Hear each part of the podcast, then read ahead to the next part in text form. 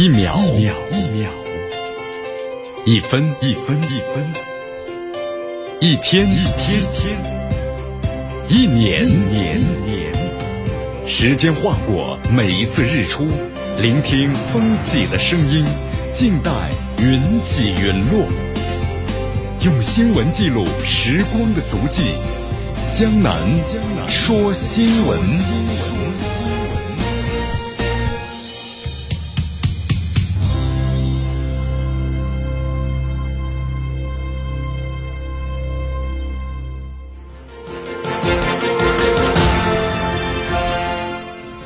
这里是江南呢为大家所带来的江南说新闻，继续锁定 FM 九十六点七绵阳广播电视台新闻广播，继续关注呢我们的节目。首先来关注一下今天的天气情况，今天的气温有所下降了，最高温度十六度，最低温度呢十三度。今天微风是二级，空气指数呢是良五十三。今天呢有点小雨，略微偏凉，但是呢感觉还是蛮舒服的。当然咱们要多增加一件衣服。今天整体情况呢是阴。我们来关注一下今天江南说新闻的主要节目内容。首先呢，我们一起进入的是新闻早早报。新闻早早报，早听早知道。美国副总统当场的被质问，为什么不与中国合作共建“一带一路”呢？对呀，为什么不能够共同携手发展呢？拜登的支持率下降速度超过了二战结束以来呀美国的任何的一位总统。翻脸翻得太快了！英国首相呢说起了暖暖心话，明确表示自己呢是清华的，这到底怎么回事呢？今天的今日话题，江南和收音机前的听众朋友们将一起聊一聊的是一条令人呢瞠目结舌的新闻：西方的这样内讧了，这到底是怎么回事？今日话题为大家详细解析。好，大话题：西班牙人的教练呢用吴磊是为了让他防守吗？还是为了进攻呢？在国家和俱乐部之间。吴磊呢，在不断的奔波着，这是不是会影响他的正常的发挥呢？好，以上就是今天江南说新闻的主要节目内容。接下来呢，我们就一起进入新闻早早报，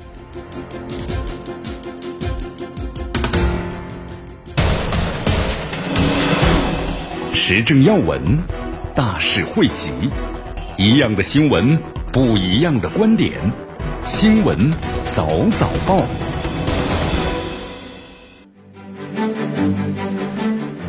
新闻早早报，早听早知道。下时间呢，欢迎大家继续锁定和关注江南呢为大家所带来的绵阳广播电视台 FM 九十六点七新闻广播。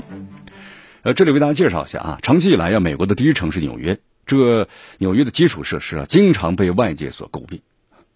你看，就上个月的话呢，飓风艾达来袭，一下就把这个问题呢给突凸显出来了。你看，这个美国第一城市纽约，老旧的下水道，洪水呢倒灌进地下室。导致十多人死亡，事太多了，所以说这段时间呢，不少的美国纽约人有点坐不住了啊，甚至想起了中国的一带一路的计划。我们这一带一路呢，就是帮助呢这沿线的国家进行了基础设施的建设。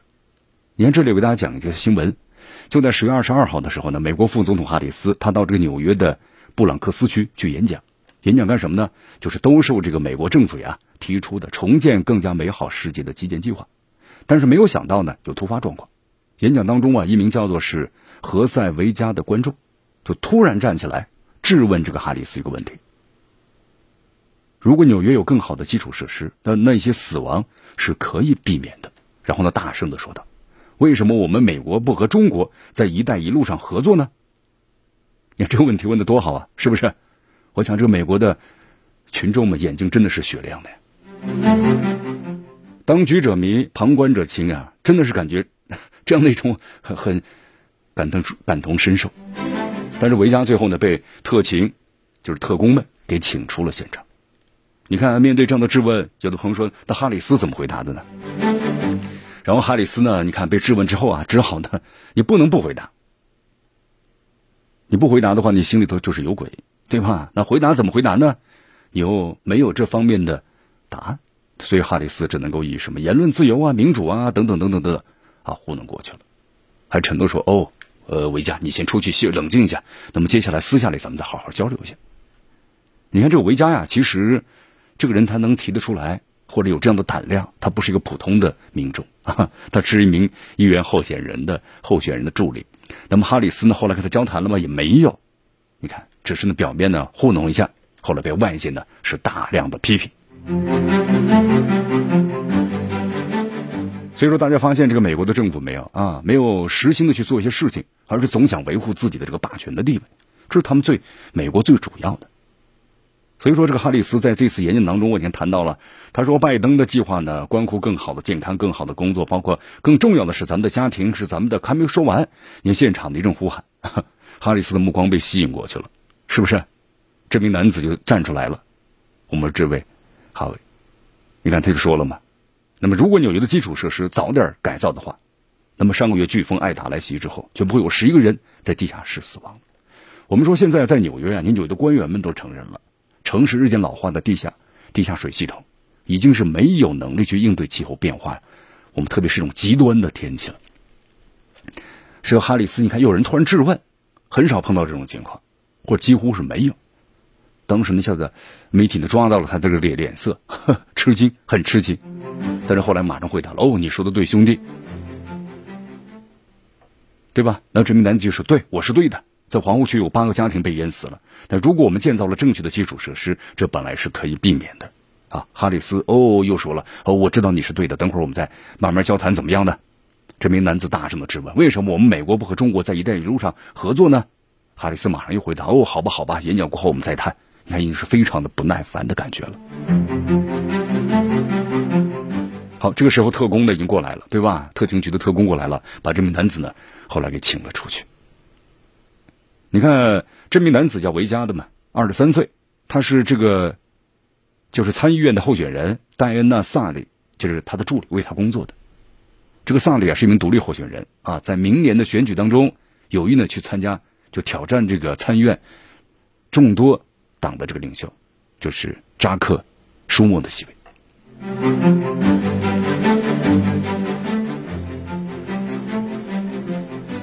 好，后来在这个记者采访当中呢，这维加被特工请出去了啊。这维加呢也谈到，他说哈里斯后来没有见我，被赶出会场的时候呢，我也没有听到哈里斯提出见我。但如果要有有效的话，我非常乐意和他坐下来呢，好好的谈一谈。啊，其实相当觉得像维加呢，咱们先不说他的用意如何，但是提出这个要求，我觉得没有错法，就没有错。那么他谈出了我们说了，在美国部分的民众们对这美国基建的看法。因为他就说了嘛，中国人已经是证明了贫穷只是一种选择。那么时速四百到六百英里的磁悬浮力是有什么问题？这将大幅度的削减美国所有的航班，啊，节省燃料。还有这个科尔特斯的绿色新政并不是答案。那么功劳呢是归功于美国的企业。我们要用罗斯福总统的计划来帮助民众建设更多的发电厂、医院，还有就是铁路，还有就是学校。你看这件事儿，就是在这个美国一下引起了还是挺大的争议啊。有的人在社交媒体上这样写道：“说哈里斯呢说每个人都可以发言，每个人都可以倾听，但这名男子为什么被请出去了呢？哈里斯为什么不让他发言呢？”啊，也有网友这样说的。说有意思的是啊，哈里斯说可以给维加讨论的机会，但他被强行请出去的时候，哈里斯什么都没有说。啊，还有网友这样说的啊：自从这个上任以后呢，拜登政府在国内提出了万亿美元的基建计划，随后呢发布了全球的这种的基建的倡议，重返更好的世界。但是呢，理想很丰满丰满，但现实呢却非常的骨感。其实看一下这美国啊，现在你看这美国，我们说拜登政府呀，现在推销的特别卖力，为他的整个基建计划。但是我们说这个推 推广啊，进展的并不是非常非常的顺利啊。外界呢其实不看好，是有原因的。你看我们说这个拜登政府呀，从今年三月份推出这一份的史无前例四万亿美元的大基建计划。但是我们说了，他所在的民主党提出这样的计划，这共和党那就坚决反对啊。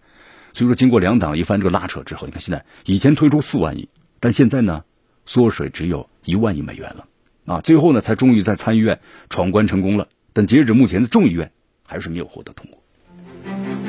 所以说，这美国这社会很有意思，越是和平的时期呢，反而这个党争很厉害，同时两党之间的裂痕无法弥补。你要做的事情，我偏偏就给你阻拦。那不管是对这个党，或者还是对这个国家，或对整个的发展有利的事情，你看全给你阻拦。这就是两党之争的矛盾，那么造成这美国的越是和平时期呢，反而越做不成事儿。好，所以说现在呢，你看这个计划倒是雄心勃勃，是不是四万亿美元的这个大基建？但是现在呢，你看看，啊，这个计划呢陷入到僵局之中了。好，在江文仓为大家介绍一下。那么这段时间呢，美国有项新的这个呃甘洛普民意调查显示，美国总统拜登呢在任的，就是前九个月的支持率啊是大幅度下降，这个大幅下降的很厉害啊，超过了从一九四五年以来呀其他的美国总统，就是其他的美国总统从二战以来的，那么在这个头一年之中还没有这么大的一个民意调查的下降率。你看这个拜登的支持率啊下降了，到现在为止十一点三个百分点。上任头三个月是五十六，现在呢就四十四点七了。他比这个前任前总统呀奥巴马在担任总统的前九月经历的支持率啊下浮的幅度呢更大。你看奥巴马当时是十点一嘛，现在拜登呢已经十一点三了。呃，前总统特朗普上任九月支持率仅仅下降了四点四个百分点啊，所以说现在这个拜登的其实从阿富汗的问题没有解决好，特别是最后撤军的时候。拜登的支持率啊急剧下降，七月份。然后呢，我们说了，在七月份的时候呢，美国的新冠病毒这个病例又呈上升的趋势。然后呢，又是在这个阿富汗呢混乱中撤军，支持率呢又进一步的下降。好，继续锁定和关注呢江南为大家所带来的新闻早早报，时政要闻，大事汇集，一样的新闻。不一样的观点，新闻早早报，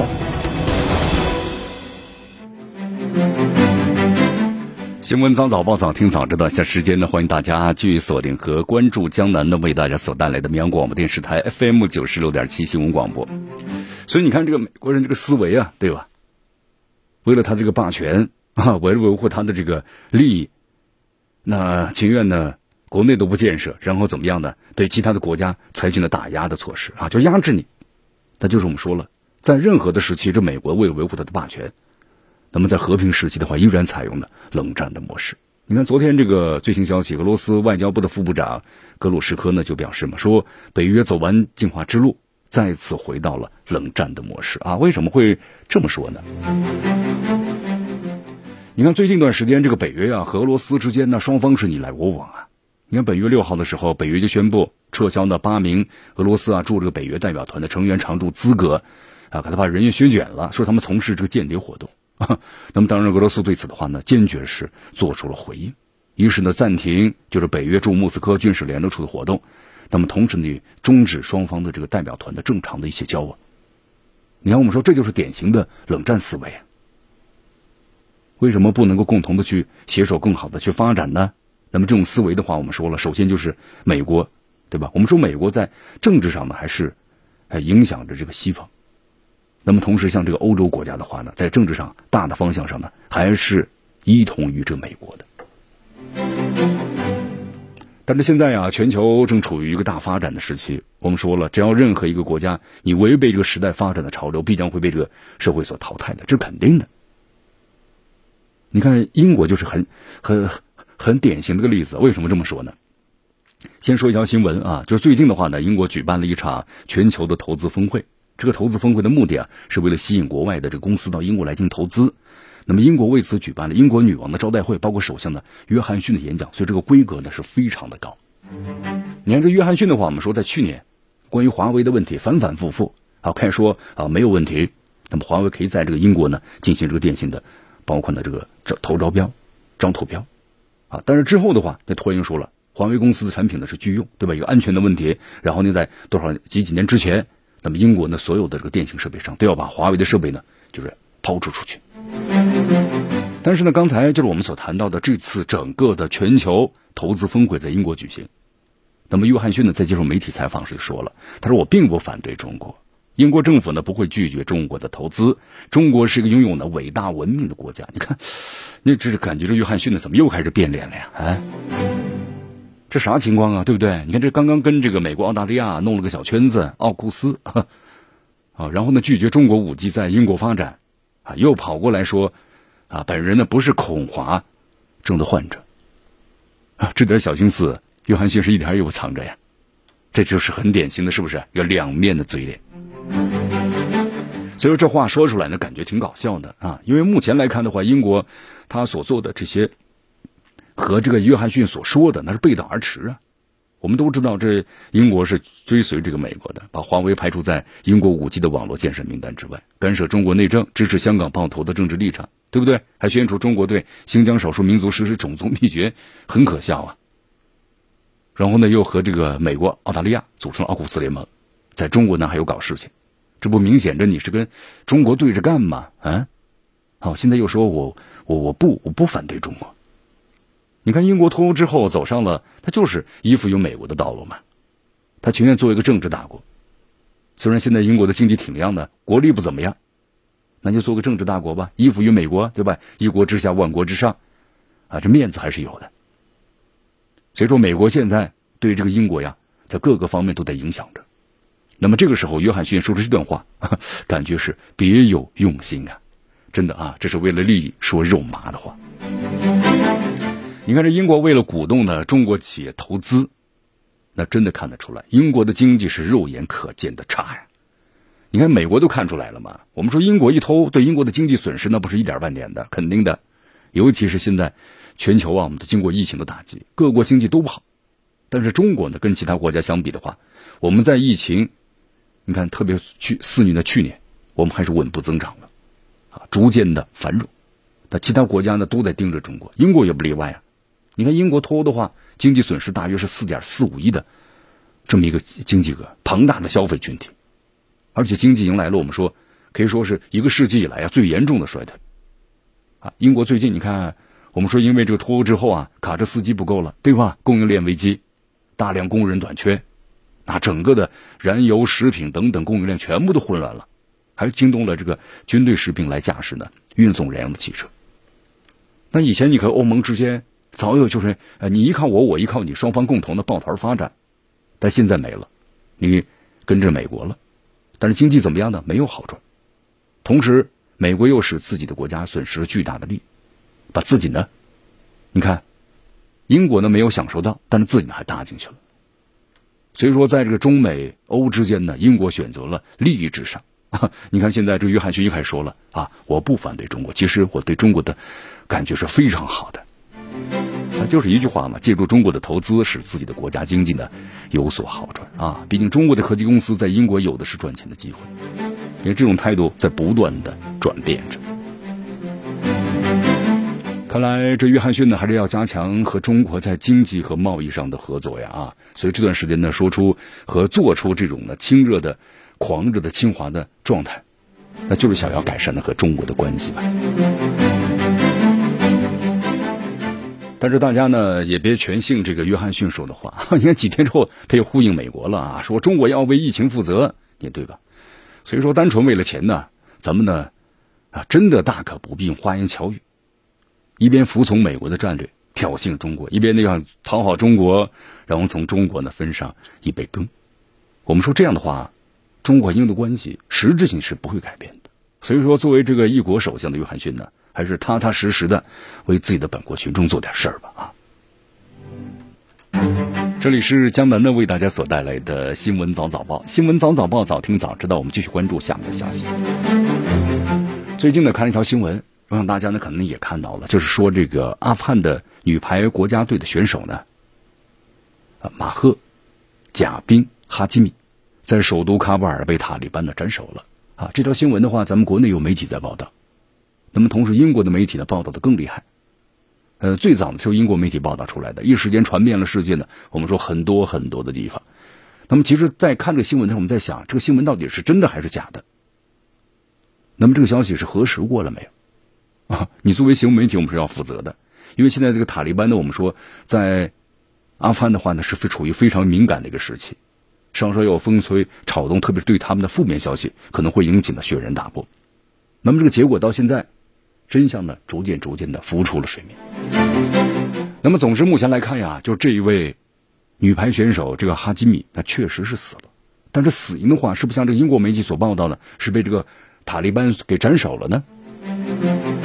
那么，这则这个哈基米被塔利班的杀害的传闻，我们说近一段时间吧，那是铺天盖地呀。你看，这印印度的媒体《印度时报》《今日时报》都是在印度算是大媒体了，那都报道这个事情。啊，印度的几乎百分之八九十的媒体全部都发发布了消息，而且这个印度的媒体的报道时啊，看起来是有图有真相。然后呢，还说有人就说这个排球教练名字叫做是阿夫扎里，啊，说是化名。那么化名，那谁知道是谁呀？对吧？那么这个还外加推特呢认证为是阿富汗的黎明电视台记者啊。你看，那么是不是呢？说这个被害人哈基米他的家人受到了威胁，而且呢还不准的声张。你看这个报道的时候呢，我们说说的是有鼻子有眼。那么这个最终的报道结果是希望是什么呢？你看我们说，那么这个报道的这个效果就是各路人马对阿富汗的塔利班口诛笔伐，对吧？总算找到这个猛料了，那还不大锤狠狠的砸下去啊？你看这个报道中这样写道：说所有的排球选手和其他女排运动员的情况都很糟糕，都处在那绝望之中，每个人都不得不逃离。很多运动员呢都受到了塔利班追随者的威胁，包括威胁他们的家人，还烧毁了体育器材。你看这些评论呢？都借着哈基米之死，在社交媒体上呢，在持续的发酵着。那么这里面江南要说的是，这个事实情况到底是怎么样的？好，在这里江南为大家介绍一下啊，有一家这个非盈利的印度的媒体，他们去调查了，他们联系了一名在这个阿富汗的记者，结果发现这个哈基米啊，其实在八月份，就是塔利班进入卡法尔之前，他呢已经就死了。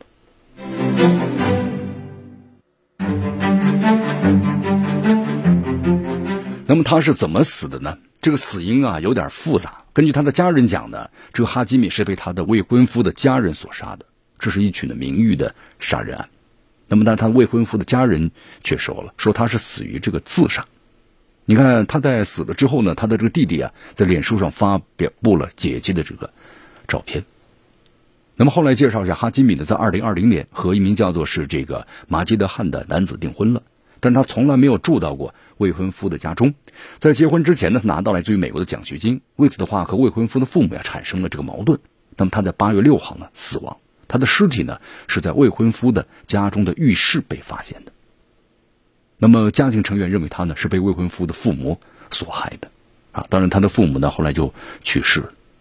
他的弟弟呢把这个消息呢披露出来了，所以说这是一个刑事的案件。那么导致死亡的原因，包括呢直接责任人，那么是谁？但是目前你看不出来，这个哈基米啊，他是被塔利班所杀的。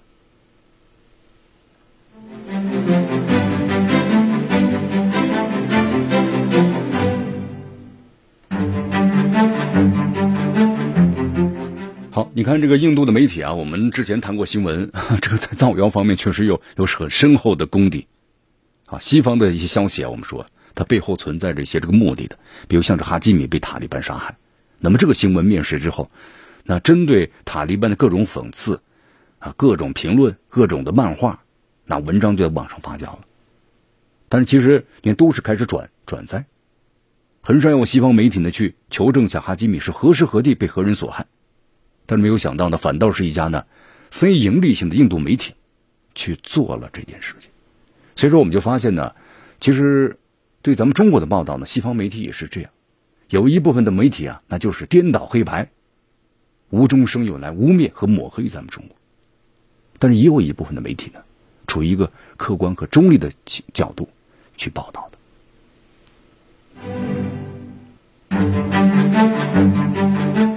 这里是江南的为大家所带来的新闻早早报，继续锁定 FM 九十六点七绵阳广播电视台新闻广播，继续关注呢我们的节目。啊，最近这土耳其总统的埃尔多安又开始出名了，为什么呢？你看昨天的话呢，这个土耳其总统埃尔多安表示，他已经就是下令外交部啊，就是把这个美国在内的十名来自于西方国家的驻啊土耳其的这个大使列为不受欢迎人，然后呢，并可能把他们驱逐。你看，我们说驱逐。这个大使的话呢，这事儿呢确实也时有发生啊，但是一下子把这个十名来自于西方国家的大使全部驱逐出去，这在这土耳其历史上倒是第一次，在全球历史上呢也是第一次啊啊！为什么要把他们驱走呢？因为这些大使啊，就是呼吁土耳其当局要释放这个土耳其的商人，就是奥斯曼卡瓦拉。哎呦，这么多大使怎么就为这么一个商人开始发言呢？这到底是出力呢？到底怎么回事呢？来为大家介绍一下。这个卡瓦拉呀，可不是一个普普通通的商人啊，他呢还要参政，他呢已经入狱四年了，被控在二零一三年资助过就是土耳其全国的这么一个抗议活动，同时呢参与了二零一六年的这个政变。所以说，这个十月十八号有个声明啊，联合声明，加拿大、丹麦、法国、德国、荷兰、挪威，还有瑞典的芬兰、新西兰和美国大使就呼吁呢，公正迅速解决卡瓦拉的案件，同时要求是紧急释放。你看，这完全就是干涉别国内政了嘛？那么同时之后的话呢，土耳其的议会议长、司法部长、内政部长马上就开始发表声明谴责，对吧？你这个外交机构，你该应应该尊重你们自己的这个司法机构。你怎么能够影响别国的司法机构的这么个言论呢？当时这个埃尔多安呢，他去这个出访了，啊，所以他没发表言论。那么之后他一回来之后呢，马上就驱逐。我们说阿尔多安呢，在国内他是国际上他体现的是个什么呢？一个政治强人的形象。所以在这种情况之下呢，他这种言论他必然会获得呢民众的支持。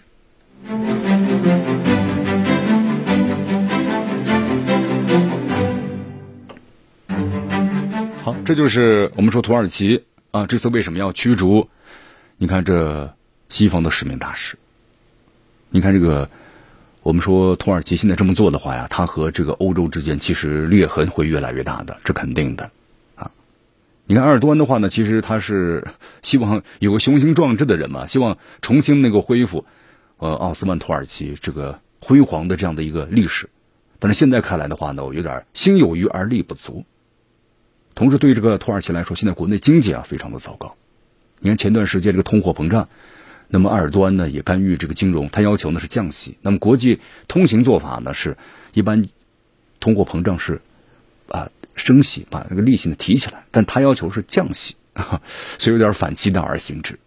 同时，我们说了，土耳其在最近一段时间的话呢，特别周边啊行使它帝国就是这个啊地区大国的这么一个一个形象。你看，不断的资助，包括纳卡地区冲突、叙利亚的冲突，对吧？他都在支持着，那这都需要钱呢。但是对于这个土耳其的国家来说，它的实力确实又是有限的。好，继续锁定和关注江南的为大家所带来的新闻早早报，时政要闻，大事汇集，一样的新闻，不一样的观点，新闻。早早报，新闻早早报，早听早知道。一下时间呢，欢迎大家继续锁定和关注江南呢为大家所带来的绵阳广播电视台 FM 九十六点七新闻广播。好，继续关注我们的节目。啊，其实咱们刚才呢介绍了一下，你看这美国的话呀，还是为了维护它的霸权地位啊，他生怕是别人呢要超越他。那么有超越这种迹象之后呢，那么就对别人实行这个打压啊，采用的各种手段，无所不用其极。那么来维护他的这种呢霸权的地位。你看，我们说这个美国呀，是把俄罗斯作为他假想的这么一个战略敌人的啊。之前的话是苏联嘛，苏联解体之后，那就是这个俄罗斯。我们说这美国这国家呢，越是和平，反而呢问题越多，所以他要求一个假想敌，才能够使他的国内的矛盾呢一直转向外面啊，转移矛盾。你看，包括刚才我们所谈到的，对吧？这个拜登上任之后的话，呃，三个月之后呢，提出了关于四万亿美元的美国的大基建。但是结果怎么样呢？民主党呃提出的要求，那共和党就是不同意，然后给你减了一万个亿啊啊！众议院参议院通过，你众议院通过不了，那就是这。所以说他现在的话呢，那对他这个战略敌人，包括像俄罗斯啊，转移矛盾嘛。那对俄罗斯的话呢，一直在实行的冷战时期的思维，不断的在进行制裁。你看，通过这个乌克兰、包括克里米亚的这些问题等等等等，包括他有。这个俄罗斯的反对派，啊，等等，对吧？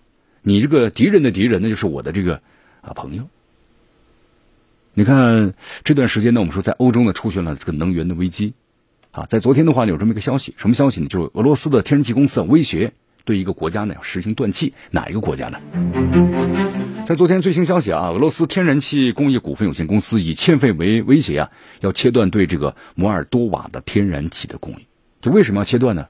就俄罗斯这天然气公司的发言就说，这家公司就是摩尔多瓦的话，已经是欠了这家公司呢七点零九亿美元，包括罚款啊。但是摩尔多瓦的话呢，不想交这笔钱，因此呢，准备就要切断呢它的天然气的供应。好，这是会是吓唬人吗？好，摩尔多瓦的话现在呢有点紧张啊啊，宣布呢为期一个月的紧急状态。啊。我们说，包括在现在欧洲的话，也出现了天然气供应这个危机的问题。那么，普京这次到底是吓唬他呢，还是预测变为现实呢？你看，我们说这个普京的话呀，对之前就是在接受采访时就谈到了关于呢近期欧洲能源前景问题进行了一番言论。他就说，这个能源的话，现在最近一段时间会变得非常的非常的紧张啊。他说，欧洲能源市场啊非常的疯狂，而且非常的混乱。那么同时，我们说经济一复苏的话，对能源的需求呢是大大的就提升了。而且我们说这一两年冬天呢。越来越冷了。因为欧洲以前呢，我们说夏天不热，对吧？冬天不冷，结果现在呢，完全就开始两极化。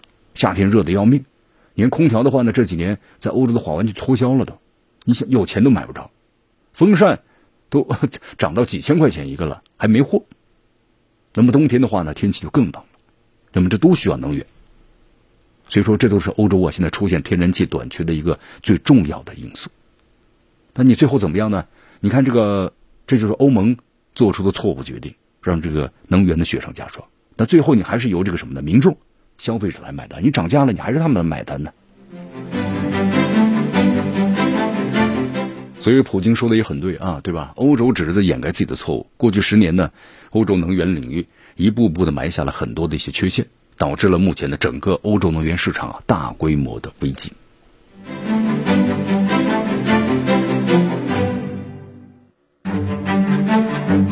好，现在呢，整个的是能源危机啊。那么，欧洲石油、天然气价格在暴涨，但是我们说了，真正的真正的燃油最大消费量呢，在哪儿呢？是在美国。你看，我们说现在的话，俄罗斯的石油工人，呃，已经是加班加点在生产了。那么，俄罗斯我们说作为一个能源这个输出国的话，今年肯定会意外的大获红利。能源越紧俏，那么它这个获利肯定是越大的。你看现在的话呢，我们说这美国，美国在不断和委内瑞拉在不断的争吵。我们说委内瑞拉的这油的这个储量啊是全球是第一的啊，但是它这个开采的话呢不是特别好开采。那么目前的话呢，我们说全球燃油价格在稳步的上涨，而且美国也进入冬季了，对吧？燃油的库存，而且据说是本世纪的最低的，就是美国的燃油储量只有呢一个月左右，应该是从二零零零年以来是个最低的水平。呃，这美国它为什么会燃油短缺呢？因为它二月份的时候德克萨斯的一个霜冻。十八家炼油厂呢都停产了，所以说这个油的储备啊越来越少，情况呢目前在进一步的恶化。那么我们说美国能从能源危机中拯救出来吗？可以啊，那就是俄罗斯供应增加就行了。所以燃油成为俄罗斯出口到美国的关键产品之一，挺有意思吧？因为美国你制裁俄罗斯，但还要买俄罗斯的这个燃油，嗯，美国人他无所谓，对不对？只要是符合他利益的要求的，他该做就做，嘴上的该说还说说。经常美国是说一套做一套，美国呢，我们说它是全世界啊，特别它也是最大的石油出口国，也是最大的石油进口国之一。也就是说呀，通过这个出口，美国呢也进口了大量的石油。啊，其实虽然生产的都是石油，但是我们说了，这美国出口的是轻质和超轻的石油。就这个石油的话，在美国国内其实没有很大的一个市场需求，那么进口呢是适合在美国加工的品种，啊，是这样的。所以说，这个美国为什么要进口石油呢？原因就在于这儿。那么，美国为什么要购买俄罗斯的石油呢？啊，其实我们说这是跟呃美国很明智的外交有点关系。将能为大家呢再再分析一下。你看这个委内瑞拉，我们说靠近这个美国啊，委内瑞拉的石油啊非常的粘稠，而且很沉重，就和俄罗斯的石油是一样的。本来呢，这个美国一直从委内瑞拉来就是进口这个石油啊，非常适合美国的这个加工厂。但是现在我们说了，美国和委内瑞拉的关系呢非常的糟糕，是吧？而且对这个委内瑞拉实行了制裁，那美国的这个石油工厂只能向俄罗斯提出，对吧？你再供供应相同的这个石油吧，你不好再从委内瑞拉去购买了，你不能去这边制裁别人，这边还在买别人的东西。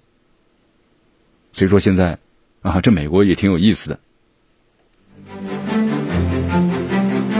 好，我们说今年的话呢，能源有点危机啊，对吧？你看欧盟的电力需求，因为这个冬天到来了。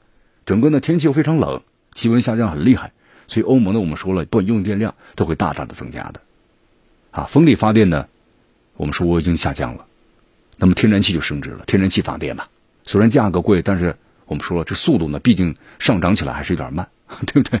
天然气的份额呢减少了，那么成本就高昂了，所以有这么一个问题。你看，我们说像这个火电发电厂，但是呢，它有个问题，污染太大了，所以说很多火电厂呢以前不逐渐关闭了。但德国的话呢，你看现在包括瑞典火电这个厂，呃，还被以前关闭的，现在又重新把它运营起来了。所以说呀，现在整个一看，能源危机反而造成俄罗斯的春天再次的来临了。继续锁定和关注江南呢为大家所带来的新闻早早报，时政要闻，大事汇集，一样的新闻，不一样的观点，新闻早早报。新闻早早报，早听早知道。一下时间呢，欢迎大家继续锁定和关注江南呢为大家所带来的绵阳广播电视台 FM 九十六点七新闻广播。我们来关注下面的消息。呃，现在韩国总统大选呢就开始了。我们说现任总统的文在寅可能会迎来命运的转折点，因为现在目前对他来说呀，形势呢非常的不利啊。你看这个最近一段时间，韩国舆论就连续曝光嘛，说韩国的执政党后院起火了啊。眼下文在寅呢却无心去灭火，这个候选接班人李在明啊，他的处境呢。更加的难看。你要为大家介绍一下这个李在明呢？我们说了，从就是这段时间来看呀，他应该是韩国执政党的最受欢迎的总统的这么接班人。但是呢，我们说这个结果公布的第二天，他党内竞争者呢就是李洛渊。这个李洛渊的话就表示呢，就公开表示我不服，呼吁再次投票。那么经过一的冷静的顾全大局，这个李洛渊呢又改变态度了，决定接受选举的结果。但是我们说这只是表面上的态度。也就是说，这个李洛渊呢，对李在明的意见呢，还是非常的深啊。虽然你当选为了这个韩国的执政党的总统的候选人，就李在明，但是呢，李洛渊没有权利的支持他。李洛渊只是派助手啊，那么就是交换了一下相关的意见，其实没有明确的这么一个行动。所以说，这个李在明，你要全力备选这个总统选举的话，要处理好党内的纠纷啊。但是李洛渊目前的话呢，根本就不见他。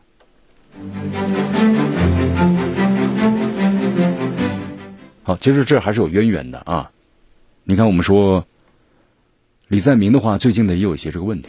四年前，李洛渊呢是文在寅就是亲自提名的国务总理，算是亲信吧。那么李在明和文在寅啊同台的竞争对手，他们俩是这个就是以前就是竞选总统时是对手。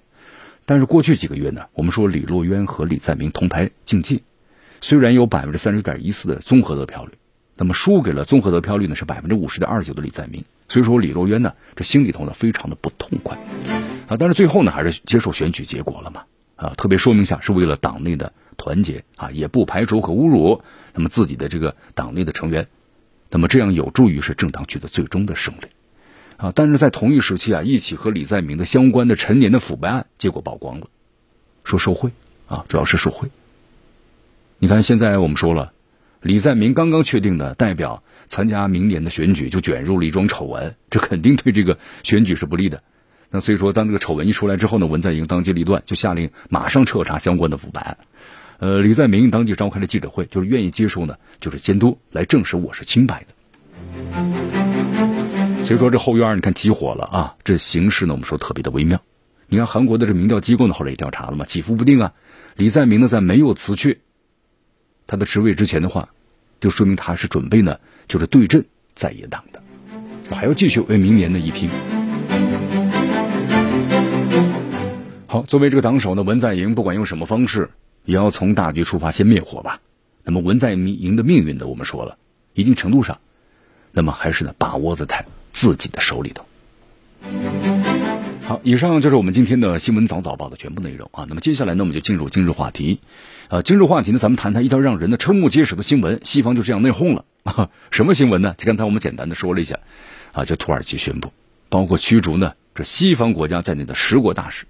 那么接下来我们在今日话题节目当中为大家呢详细的解析。